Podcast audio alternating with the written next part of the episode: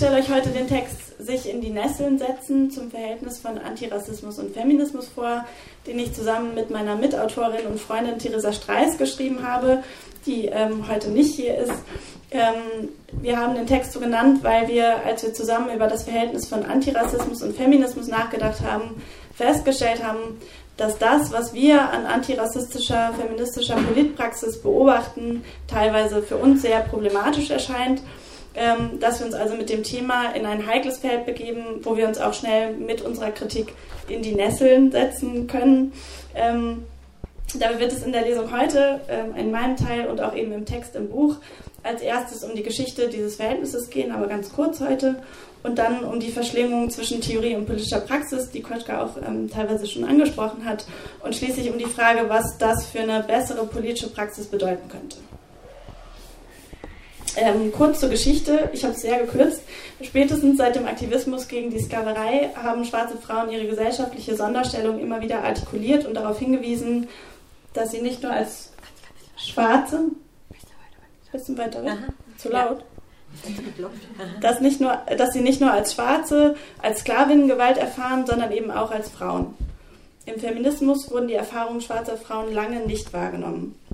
Der weiße Feminismus der sogenannten ersten Welle damals vor allem als Frauenbewegung für das Wahlrecht und Recht auf Erwerbsarbeit, zeichnete sich nicht durch Einbezug schwarzer Lebensrealitäten aus. Im Gegenteil, ein großer Teil der Suffragettenbewegung wollte schwarze Frauen und deren antirassistische Positionen ganz bewusst nicht als Teil eines gemeinsamen Kampfes ansehen. Auch die zweite Frauenbewegung ließ die Lebensrealitäten schwarzer Frauen außen vor, was schwarze Feministinnen stets scharf kritisierten. Ein frühes, aber sehr prägnantes Beispiel bildet dabei die Auseinandersetzung um Betty Friedan, die in den 60er Jahren eine prominente Figur des Weiß, der weißen Frauenbewegung war.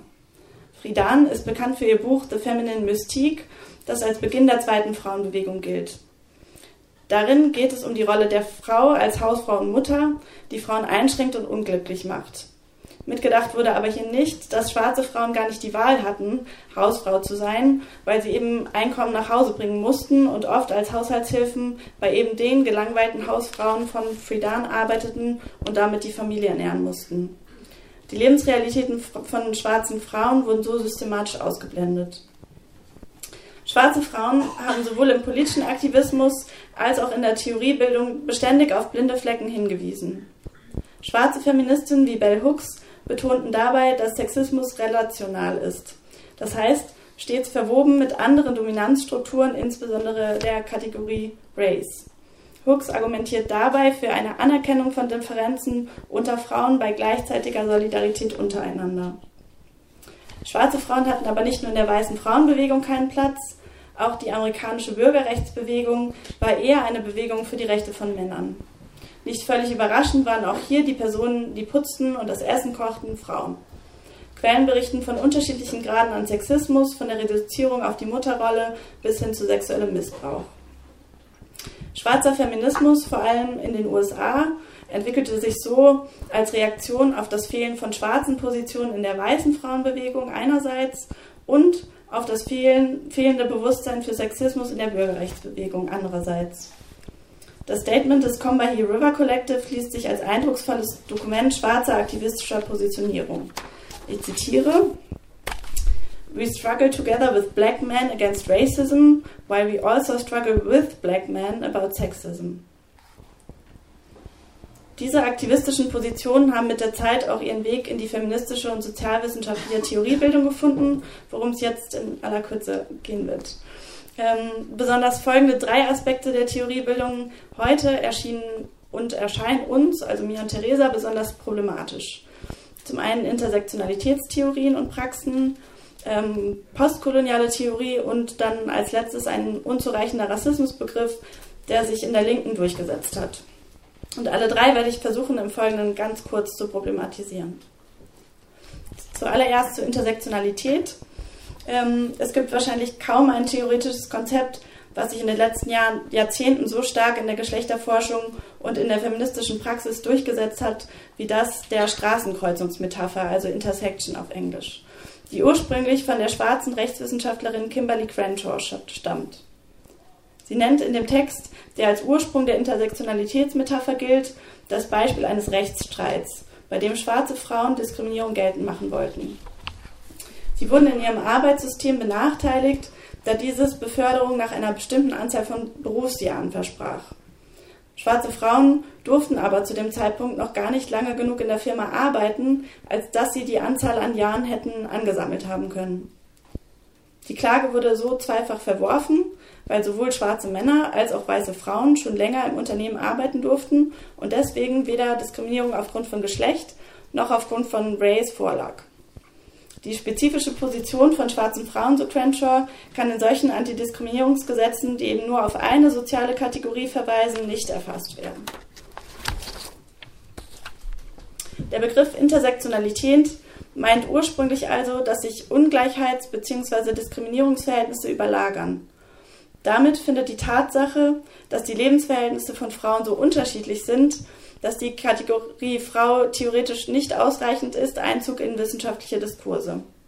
So sind eben schwarze Frauen nicht nur als Frauen im Patriarchat diskriminiert und auch nicht nur von Rassismus betroffen, sondern erfahren eine spezifische Form der Unterdrückung, ähm, eben als Frauen und als schwarze Personen.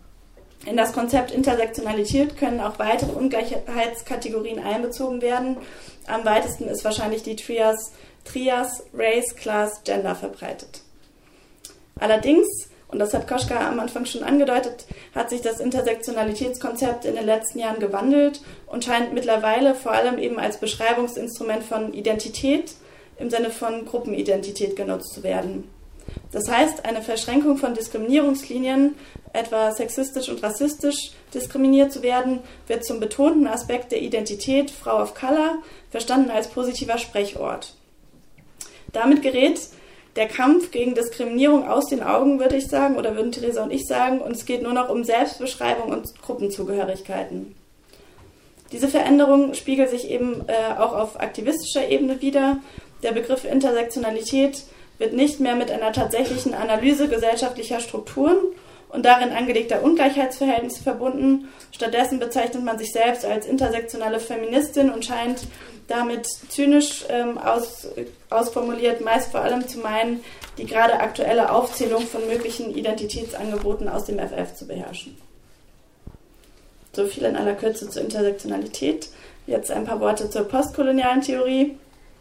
Ähm, postkoloniale Theorie setzte sich ursprünglich den Fokus des Weiterwirkens von kolonialem Denken und Strukturen nach der realpolitischen Dekolonialisierung Afrikas und Asiens zu analysieren.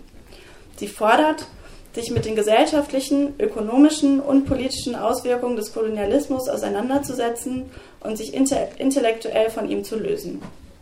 Wie notwendig eine Auseinandersetzung mit der kolonialen Geschichte Deutschlands nach wie vor ist, kann man zum Beispiel an vielen Straßennamen, die immer noch nach deutschen Kolonial Kolonialisatoren benannt sind, ablesen. Postkoloniale Theorie wirft einen Blick auf die Entstehung der europäischen Konstruktion des anderen und will auf die Dichotomisierung zwischen dem vermeintlich irrationalen, grausamen Orient auf der einen Seite und dem rationalen, liberalen Europa auf der anderen Seite aufmerksam machen. Soweit so richtig. Allerdings sitzen postkoloniale Denkerinnen dieser Dichotomisierung zwischen Westen und Nicht-Westen ebenso auf, wenn sie überall einen vermeintlichen Eurozentrismus beklagen. Unter Eurozentrismus verstehen sie die Beurteilung von Gesellschaften, Praktiken, Ideen nach europäischen Vorstellungen. Demnach eine Bewertung auf der Grundlage der von EuropäerInnen entwickelten Werte und Normen. Doch auch dieser Vorwurf des, Vorwurf des Eurozentrismus reproduziert gerade wieder den Gegensatz zwischen dem stets kolonial und imperialistisch gedachten Westen und auf der anderen Seite dem ausgebeuteten Nicht-Westen und bleibt eben in diesem sehr platten, binären Denken verhaftet. Aus dieser neuen Dichotomisierung folgt dann meist die Forderung nach blinder Solidarisierung mit den Ausgebeuteten versus der Ablehnung des ausbeutenden Westens, was nicht selten in ein anti-westliches Ressentiment mündet. Sozusagen ein sehr plattes anti-imperialistisches Denken, dessen Maßstab eben nicht mehr das Streben nach gesellschaftlicher Emanzipation ist, egal von wem es kommt, sondern nur noch die Position, also ausgebeutet oder ausbeutend, Westen oder Nicht-Westen. Dies spiegelt sich im politischen Antirassismus in dem ständigen beharren auf Sprecherinnenpositionen wieder. Das ist die Dynamik, die Caroline Sosat in Beißreflex in Bezug auf feministische Diskurse als Betroffenheitsfeminismus beschreibt. Das Motto ist hier zugespitzt formuliert, Recht hat, wer am unterdrücktesten ist, ähm, was sich auch eben aus dem veränderten Intersektionalitätskonzept und der Idee der Privilegien speist. Natürlich haben Frauen und von Rassismus betroffene Personen bestimmte spezifische Erfahrungen gemacht, die gesagt und gehört werden müssen und die einen wichtigen Bezugspunkt für feministischen und antirassistischen Aktivismus bilden. Trotzdem macht nicht allein das Frausein oder das von Rassismus betroffen sein das, was gesagt wird, richtig und emanzipatorisch. Und nur weil ein Staat mal kolonialisiert war, sind eben nicht alle politischen Bestrebungen in ihm revolutionär oder unterstützenswert. Die Dichotomisierung in Westen und Nicht-Westen innerhalb postkolonialer Diskurse ist so auch sehr anfällig für antisemitischen Antizionismus. Denn Israel gilt vielen Antirassistinnen als westlicher Staat, also als Aggressor gegen die nicht-westlichen Palästinenserinnen. Ähnlich wird es auch aus den Intersektionalitätsdiskursen abgeleitet, die eben als primäre Kategorie schwarz bzw. weiß sein setzen, die eben sehr fest gedacht werden, wo Israel selbstverständlich als weiß gelesen wird, während Palästinenserinnen People of Color seien. Im Rahmen der postkolonialen Theorie entwickelt sich ebenso die Strömung der Critical Whiteness Studies, die eine ähnliche Aufspaltung vornimmt. Hinter Critical Whiteness steckt die Idee, anstatt immer die von Rassismus betroffenen Personen zu fokussieren, nämlich die, die vermeintlich von der Norm abweichen, eben äh, stattdessen die Personen in den Blick zu nehmen, die unreflektiert selbst die Norm bilden und für sich nutzen. Das heißt, Weißsein ist eine unsichtbare Norm, während People of Color rassistisch markiert werden. Critical Whiteness fordert so als politische Praxis, sich kritisch mit dem eigenen Weißsein auseinanderzusetzen. Auch hier wieder so weit, so gut. Denn natürlich sollte es eben Aufgaben aller Leute sein, aller Personen, sich mit Rassismus und damit auch der eigenen Nichtbetroffenheit davon und den daraus erwachsenen Vorteilen auseinanderzusetzen, anstatt eben die Verantwortung für den Kampf gegen Rassismus nur den Betroffenen zuzuschieben. Nun fokussiert aber leider Critical Whiteness in den seltensten Fällen einen gemeinsamen Kampf gegen Rassismus ähm, von Betroffenen wie Nicht-Betroffenen. Im Kontext von ausschließlicher Identitätspolitik, wie ich sie im Rahmen des Intersektionalitätskonzepts schon beschrieben habe, aber eben auch vor allem im Rahmen der Critical Whiteness Studies, kommt da auch die Rede von Privilegien Aufwind. Wer durch die Gesellschaft Privilegien hat, die andere nicht haben, soll diese reflektieren und ablegen. Eine intersektionale Identität als weiß, männlich, hetero und reich katapultiert einen somit an die Spitze der Identitätspyramide und macht einen zum verkörperten Bösen schlechthin. Die gesellschaftlichen Strukturen, die dazu führen, dass etwa eine männliche Sozialisation tatsächlich zu sexistischem Verhalten führt, werden dabei aber völlig außer Acht gelassen. Es werden strukturelle Probleme individualisiert und moralisiert. Und Anja Herz schreibt in der Ausgabe der Analyse und Kritik von 2016 dazu, tatsächlich folgt aus dieser Selbstmarkierung als privilegiert einmal erst einmal wenig außer dem guten Gefühl, auf der Seite der Aufgeklärten zu stehen und damit schon ein Stück besser als jene zu sein, die es noch nicht zu dieser Einsicht gebracht haben. Im Kontext von Critical Whiteness meint dies vor allem, Weiße sollen sich ihrer Privilegien nicht nur bewusst sein, sondern sie ablegen, ablegen bzw. abgeben. Das ähm, ist im politischen Aktivismus oft sehr unproduktiv, weil daraus folgt oft eine Forderung nach Schuldbewusstsein weißer Personen, die nun aber ja genau wie alle anderen Menschen äh, nichts dafür können, in welchem Körper sie geboren werden, auch wenn sie natürlich von ihren daraus erwachsenen Rechten ähm, und Privilegien profitieren. Anstatt dann gemeinsam für reale Rechte zu kämpfen, wird sich vor allem mit sich selbst beschäftigt. Das beschreibt die indigene Aktivistin Andrea Smith so, in Wahrheit haben diese individuellen Beichten nichts, nicht zu irgendwelchen politischen Projekten geführt, um die Dominanzstrukturen, die ihre Privilegien ermöglichen, abzubauen. Vielmehr wurde die Beichte selbst zum politischen Projekt. Demzufolge war das Ziel nicht mehr, Unterdrückung tatsächlich zu beenden, sondern so unterdrückt wie möglich zu sein. Diese Rituale ersetzen oft den Aufbau politischer Bewegungen mit der Beichte. Dabei ist doch die, die real die Gesellschaft, die manche Menschen eben mit Rechten und andere ohne ausstattet, das Problem. Das heißt, wir sollten doch als emanzipatorische feministische Linke eben für das gute Leben aller Menschen streiten. Also nicht weniger Privilegien für Einzelne, sondern gleiche Rechte für alle und damit einfach Abschaffung von Privilegien, weil die gibt es dann nicht mehr. Zu diesen zwei theoretischen Entwicklungen, Intersektionalität und postkoloniale Theorie, kommt eben als letztes drittes, dass sich der Kultur- und Rassismusbegriff sowohl in der linken als auch in der rechten stark gewandelt hat. Und das ist jetzt sozusagen mein letzter Punkt. Ähm, wir beschreiben in unserem Text, dass sich heute der rassistische Diskurs, wie er von rechts geführt wird, stark verändert hat. Etienne Balibar und Stuart Hall nennen das Rassismus ohne Rassen oder kulturellen Rassismus. Sie meinen damit, dass Rassismus sich heute kaum noch explizit mit dem Bezug auf das Konstrukt Rasse äußert. Der Begriff Rasse wird oft durch den Begriff Kultur abgelöst.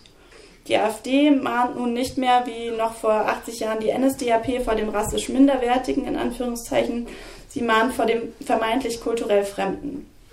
Von links haben sich aber im Anschluss daran, also an diesen rechten ähm, Rassismusbegriff, ähm, auch kulturalistische Vorstellungen von Rassismus durchgesetzt. Als Versuch der Reaktion auf diese Diskursverschiebung wird dem rechten Motto was man so auflösen könnte, andere Kultur ist gleich fremd, ist gleich gefährlich, eine ebenso essentialisierende Kulturvorstellung entgegengesetzt. Ähm, sowas wie Kultur, irgendeine Kultur ist anders und weil sie anders ist, darf sie nicht kritisiert werden, weil es nicht meine eigene ist, sonst ist es grundsätzlich Rassismus. Daraus folgt aber bei linken Multikulturalisten, dass alle Kulturen per se toll sind und irgendwie eine Bereicherung und eben außerhalb der Kritik stehen. Das bedeutet auch, dass diese vermeintlichen Kulturen eben als feste, abgrenzbare Entitäten gesetzt werden. Das heißt, Menschen, die beispielsweise einen Migrations- oder Fluchthintergrund haben, werden so nicht mehr als Individuen wahrgenommen, sondern dieses eine Kriterium, eben der vermeintlich kulturelle Background, wird absolut gesetzt und das Individuum, das eventuell eben selbst bestimmte Aspekte seiner vermeintlichen Kultur kritisiert, wird eben nicht mehr gesehen. Der neue linke Kulturbegriff begeht eben damit denselben Fehler, der das rechte rassistische Ressentiment begründet. Menschen werden als Vertreterinnen fester, abgrenzbarer Kulturen gesetzt. Damit werden Menschen aber wiederum in Gruppen zusammengefasst und ihnen werden feste, hier dann eben positiv gewertete kulturelle Eigenschaften zugeschrieben. Alex Gruber fasst das so zusammen. Die Anerkennung der Menschen findet nicht als Anerkennung dieser als besondere Individuen statt, sondern als Exemplare kultureller Kollektivsubjekte. Die Einzelnen werden entindividualisiert und zu klar abgegrenzten Repräsentanten fremder Kulturen gemacht, deren Kritik als eurozentristische Anmaßung aufgefasst wird. Der richtigen Diagnose also, dass durch den Bezug auf angeblich fremde Kulturen rassistische Positionen angebracht werden können, wird so ein ebenso verallgemeinerndes Bild von Kulturen gegenübergestellt.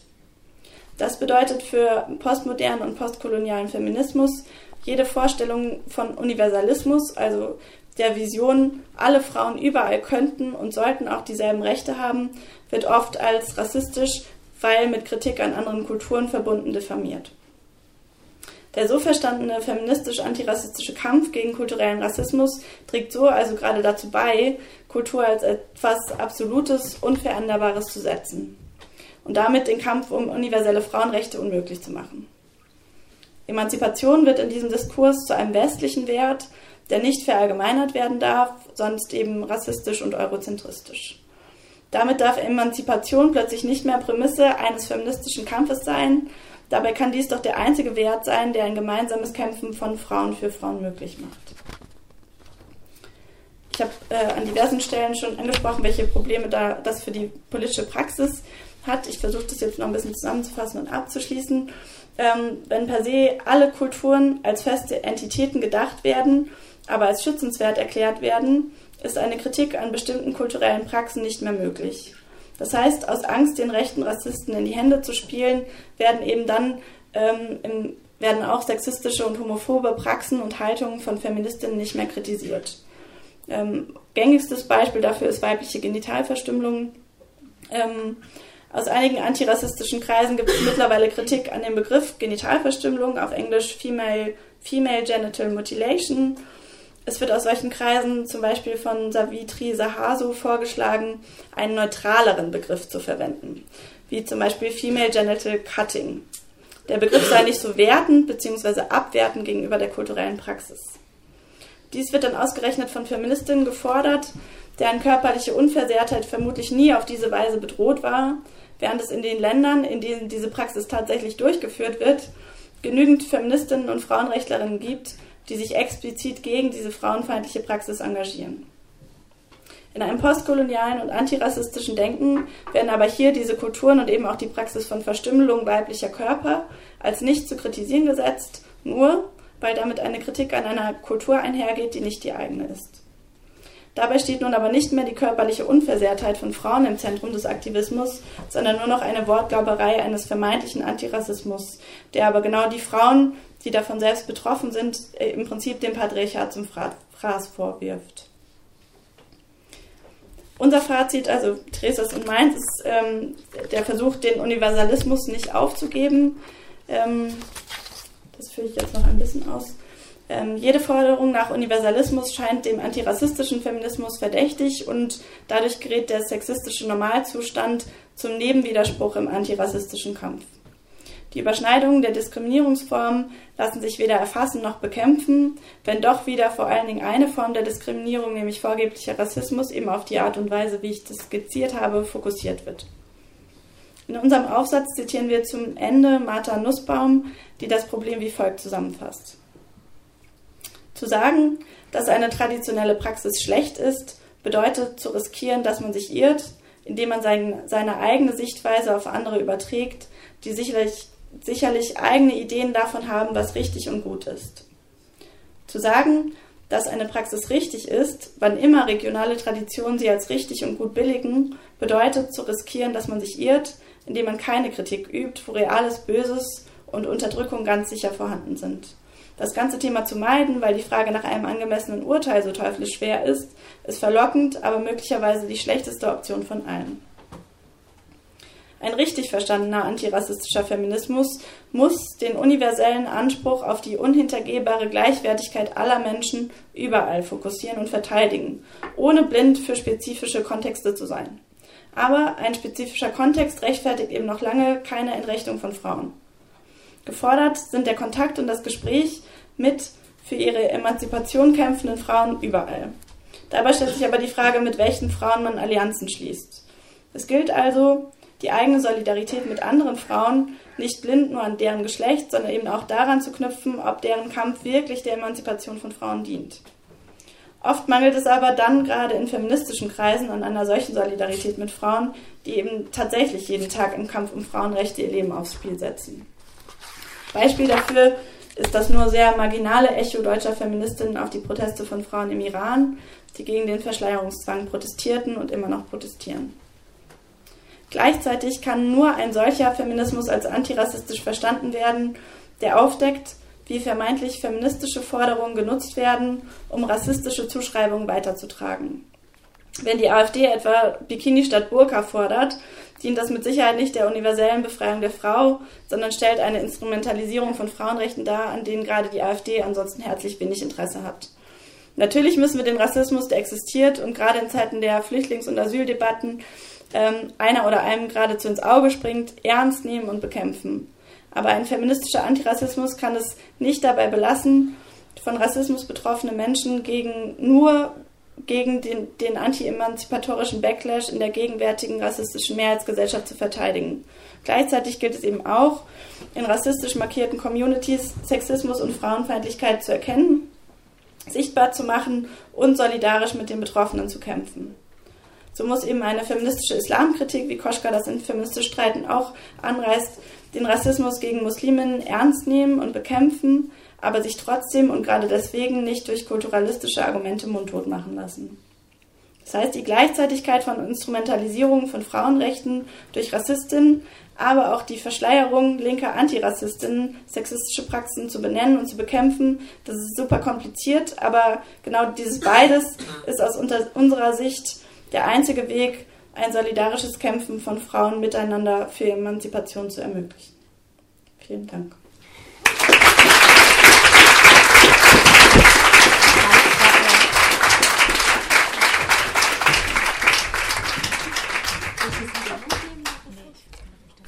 Genau, nach den jetzt ähm, sehr theoretischen Beiträgen wird es in meinem Beitrag ein bisschen praktischer, auch nur ein bisschen, aber es geht auf jeden Fall um eine sehr konkrete Debatte. Und zwar hat ähm, Randi ja jetzt schon sehr gut herausgearbeitet, dass das Verhältnis, dass das Verhältnis besser. so? Dass es also die Problematik vom Verhältnis von Sexismus und Rassismus jetzt wirklich keine neue ist und gerade in linken Debatten immer wieder auftaucht. Ähm, und gerade diese Wiederkehr ist meiner Meinung nach ähm, schon ein Symptom dafür ähm, oder ein Zeichen dafür, dass es extrem schwierig ist, sich damit auseinanderzusetzen und auch eine befriedigende Antwort darauf zu finden, wie man dann mit diesen Widersprüchen umgehen kann. Ich werde das jetzt in dem Text so ein bisschen äh, versuchen zu verdeutlichen an dem Beispiel ähm, der Debatte über sexualisierte Übergriffe nach der Silvesternacht 2015 in Köln ähm, und will mir eben so ein bisschen anschauen, wie sich die ba Debatte darüber seitdem verändert hat und wie dieses Thema in der Linken ähm, debattiert wird. Und mein Text heißt ähm, eine ungute Mischung und ist eben vor allen Dingen eine Kritik an dieser linken Debatte. Ähm, diese Debatte über das Verhältnis von Sexismus und Rassismus war meiner Meinung nach sehr lange eine innerlinke, die sich auch ganz, also zumindest die letzten zehn Jahre vor allen Dingen auf antirassistische Kreise beschränkt hat. Ähm, und das hat sich aber 2015 geändert. Sowohl ähm, über sexualisierte Übergriffe wird jetzt gesamtgesellschaftlich mehr debattiert, als auch über Migration. Das hängt nicht nur an der Silvesternacht, ähm, aber auch daran. Und was auch neu ist und meiner Meinung nach sehr problematisch ist, die Vehemenz, mit der Sexismus und Rassismus in der Debatte eben immer miteinander vermischt werden. Also nicht nur verknüpft, sondern wirklich vermischt werden. Und eben genau darum soll es in dem Text gehen. So gefühlt ist es natürlich nicht mehr ganz neu, weil ähm, besagte Silvesternacht jetzt dann auch schon bald vier Jahre her ist. Ähm, aber eben, es war davor meiner Meinung nach eher ein Randthema. Sowohl ähm, sexualisierte Übergriffe wurde jetzt nicht breit ähm, in den deutschen Medien behandelt, als auch Migration war einfach vor 2015 nur ein Thema für die Linke. Ähm, diese Debatte wurde dann ab 2015 in der gesamtgesellschaftlichen Öffentlichkeit äh, sehr heftig geführt und teilweise auch sehr rassistisch, was ähm, innerhalb von der radikalen Linken dazu geführt hat, sich wieder mehr mit dem Verhältnis von Sexismus und Rassismus zu beschäftigen. Und dazu trugen dann auch noch ähm, die öffentlich gemachte Hilflosigkeit vom ähm, Autonomen Zentrum Conner Island in Leipzig und hier in Freiburg vom White Rabbit Club bei. Mittlerweile sind in dieser innerlinken Auseinandersetzung über das Verhältnis die Fronten so verhärtet, ähm, und es gibt so viele Sprechverbote, dass ich finde, dass es teilweise ein bisschen schwierig ist, irgendwas zu führen, was den Namen Debatte überhaupt noch verdient. Ähm, und sehr zugespitzt bewegt sich diese Debatte ähm, dann zwischen zwei Polen, also wirklich sehr zugespitzt. Auf der einen Seite stehen eben Queerfeministinnen, für die jegliche Kritik an nicht weißen Personen ähm, schon automatisch Rassismus ist. Und auf der anderen Seite steht eine rassistisch anmutende, aber angeblich antisexistisch begründete Islamkritik, die in ähnlichem Maße die Herkunft der Täter essentialisiert, wie es eben auch die AfD beispielsweise tut. Und sich irgendwo dazwischen zu äußern, fällt schwer. Will man ähm, die Sozialisation von Tätern nicht komplett außen vor lassen, äh, muss man damit rechnen, sich einen Rassismusvorwurf einzuhandeln. Und erwähnt man nur die Tatsache, dass es durchaus vor 2015 auch schon sexualisierte Übergriffe in Deutschland gegeben hat, ähm, ist man schnell bei dem Vorwurf, dass man ähm, Dinge relativiert und einen falsch verstandenen Antirassismus befeuert.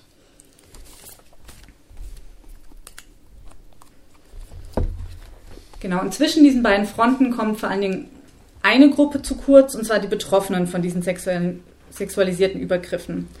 Das wurde meiner Meinung nach gerade in der Diskussion um die Silvesternacht in Köln deutlich.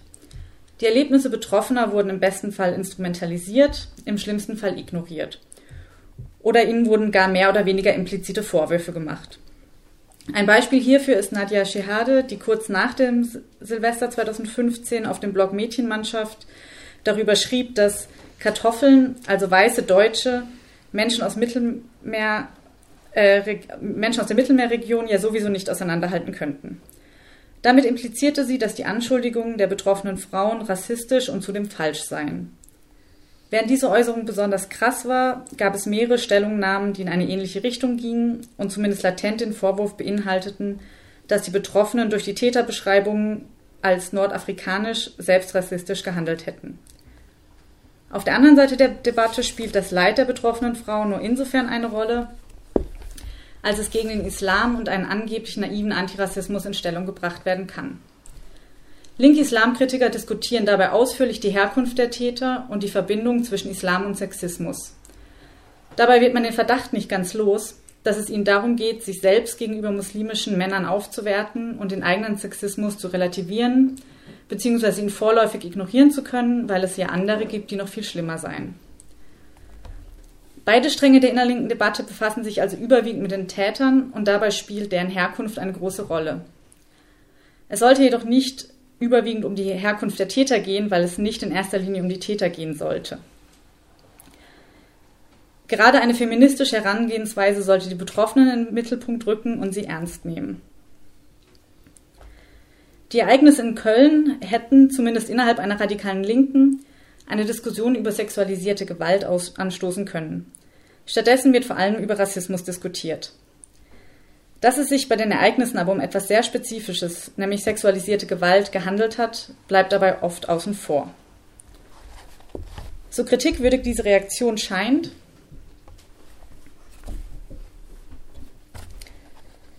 So nachvollziehbar ist sie, weil die gesamtgesellschaftliche Debatte zu dem Thema rassistisch geführt wurde und Linke dadurch in Abwehrkämpfe gegen einen rassistischen Normalzustand gedrängt hat. Ein gutes Beispiel ist hierfür wieder sehr lokal die Berichterstattung über den Sexualmord an der Studentin Maria L. hier in Freiburg im Oktober 2016. Als ein Geflüchteter aus Afghanistan als Tatverdächtiger festgenommen wurde, überschlug sich die Berichterstattung. Von der zu erwartenden rassistischen Hetze, besonders in sozialen Medien und der Instrumentalisierung durch die AfD abgesehen, ist besonders das Rechercheverhalten verschiedener Medien vor Ort zu erwähnen. Freiburger antirassistische Gruppen ähm, konnten sich vor Medienanfragen damals kaum retten, während feministische Gruppen und Opferberatungsstellen kaum Anfragen erhielten. Die Absurdität dahinter und der rassistische Zirkelschluss, was eine Gruppe, die Rechtsberatung oder Deutschkurse für Geflüchtete organisiert, zur Erklärung dieses Falls beitragen konnte, wurde kaum hinterfragt. Dass in solch einer Situation von linker Seite vor allem der Rassismus in der Debatte angeprangert wird, ist naheliegend und auch notwendig. Es führt aber auch dazu, dass sich sowohl die gesamtgesellschaftliche als auch die linke Debatte wieder überwiegend um die Herkunft der Täter bzw. um Rassismus drehte und nicht um sexualisierte Gewalt. Nun könnte man argumentieren, dass es immerhin begrüßenswert ist, dass Rassismus thematisiert wird, wenn auch über diesen guten Umweg. Diesen unguten Umweg. Schaut man genau hin, geht es in solchen Debatten leider auch nicht um Rassismus. Die Themen Sexismus und Rassismus werden miteinander verschmolzen, und zwar so sehr, dass über keines von beiden am Ende wirklich gesprochen wird. Aufmerksamkeit erfährt Sexismus aktuell vor allem, wenn er von Geflüchteten oder sonst als anders definierten ausgeht oder ihnen zugeschrieben werden kann. Solche Auseinandersetzungen drehen sich aber meist herzlich wenig um das konkrete sexistische Verhalten, sondern um die Herkunft des Täters und wie diese sein Verhalten bestimmt. Es kann durchaus sinnvoll sein, über die Sozialisation von Geflüchteten in Gesellschaften mit extrem konservativem Frauenbild zu sprechen. Was dabei aber oft unter den Tisch fällt, ist die Tatsache, dass wir alle noch im Patriarchat leben. Sexismus beschränkt sich nicht auf begrapscht werden auf der Tanzfläche, sondern ist ein strukturelles Problem, das auch in der männlichen Sozialisation hierzulande reproduziert wird. Ähnlich steht es um die Auseinandersetzung mit Rassismus. Während es zwingend notwendig ist, darauf hinzuweisen, dass die Forderung, übergriffiges Verhalten von Geflüchteten mit Abschiebung zu bestrafen, rassistisch und zudem rechtsstaatlich höchst fragwürdig ist, bleibt die Auseinandersetzung auch hier häufig einfach stehen. Doch auch Rassismus ist nicht auf Forderungen und Begriffe beschränkt, sondern stellt ein komplexes System sozialer Beziehungen dar, das unterschiedliche Ausprägungen hat und spezifische Funktionen erfüllt, wie die Aufwertung des eigenen gegenüber dem Fremden. Es bedarf einer politischen und theoretischen Auseinandersetzung mit dieser Komplexität, um Rassismus verstehen und bekämpfen zu können. Ständige Rassismusvorwürfe helfen genauso wenig weiter, wie immer wieder darauf hinzuweisen, dass Geflüchtete statistisch gesehen häufiger sexualisierte Übergriffe verüben. Eine wirkliche Auseinandersetzung mit Sexismus und Rassismus kann so kaum stattfinden. Für diese ernsthafte Auseinandersetzung wäre es grundlegend, die Begriffe wieder schärfer voneinander zu trennen sich ein theoretisches Verständnis der beiden anzueignen und sich anschließend anzuschauen, in welchem Verhältnis Rassismus und, Sexis und Sexismus zueinander stehen können, ohne sie dabei wieder zu vermischen. Und für dieses Anliegen lässt sich spannenderweise die auf materialistischer Seite oft sehr verhasste Philosophin Judith Butler in Stellung bringen. Denn Butler konstatierte bereits Ende der 1990er Jahre in Bezug auf das Konzept der Intersektionalität, also der vorhin beschriebenen Verschränkung verschiedener Diskriminierungsformen. Zitat: Mich interessieren weniger Theorien der Intersektionalität, sondern vielmehr, wie eine Diskriminierungsform die Bedingung für eine andere wird oder wie eine die nicht benannte Grundlage der anderen wird. Für mich ist es nicht so sehr ein doppeltes Bewusstsein, Gender und Race als die beiden Achsen, so als ob sie nur in Beziehung zueinander bestimmt werden können. Ich glaube, das ist ein Fehler. Aber ich denke, dass das Nichtbenennen des einen sehr oft die Bedingung darstellt, um das andere zu artikulieren. Zitat Ende. Dieser Ansatz könnte auch für die aktuelle Diskussion hilfreich sein. Sexistische Verhältnisse werden in ihr durch rassistische Zuschreibungen ausgedrückt. Rassismus wird also die Bedingung, Sexismus artikulieren zu können oder zu artikulieren zu wollen. Sich dieses Problems bewusst zu werden, ohne ständig mit Rassismusvorwürfen zu hantieren, könnte ein Anfang sein, sich wieder sinnvoll mit beiden Verhältnissen Sexismus und Rassismus auseinanderzusetzen.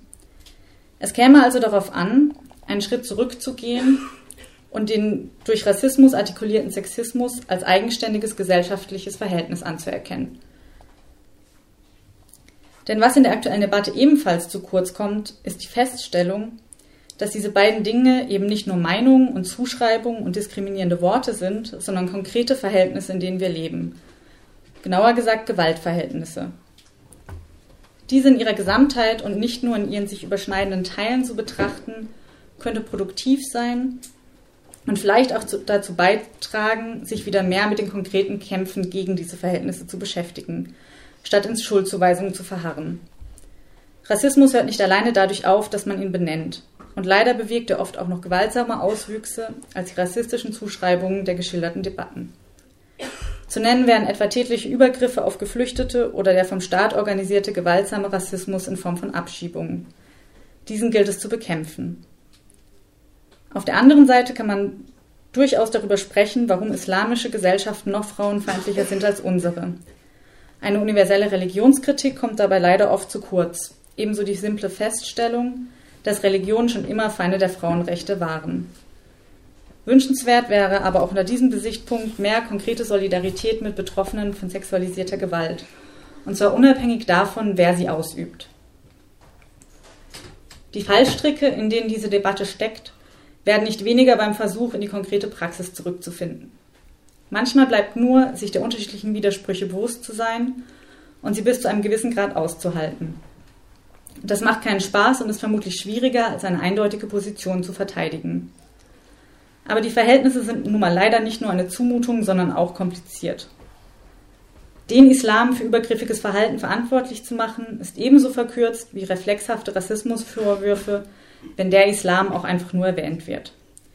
Wer sich wirklich mit Rassismus und Sexismus befassen will, sollte diese beiden Verhältnisse nicht nur in ihrer Überschneidung betrachten und vor allem Zwischentöne zulassen. Das festzustellen erscheint als eine Binsenweisheit, ist aber in der gegenwärtigen Debatte offenbar notwendig. Dankeschön.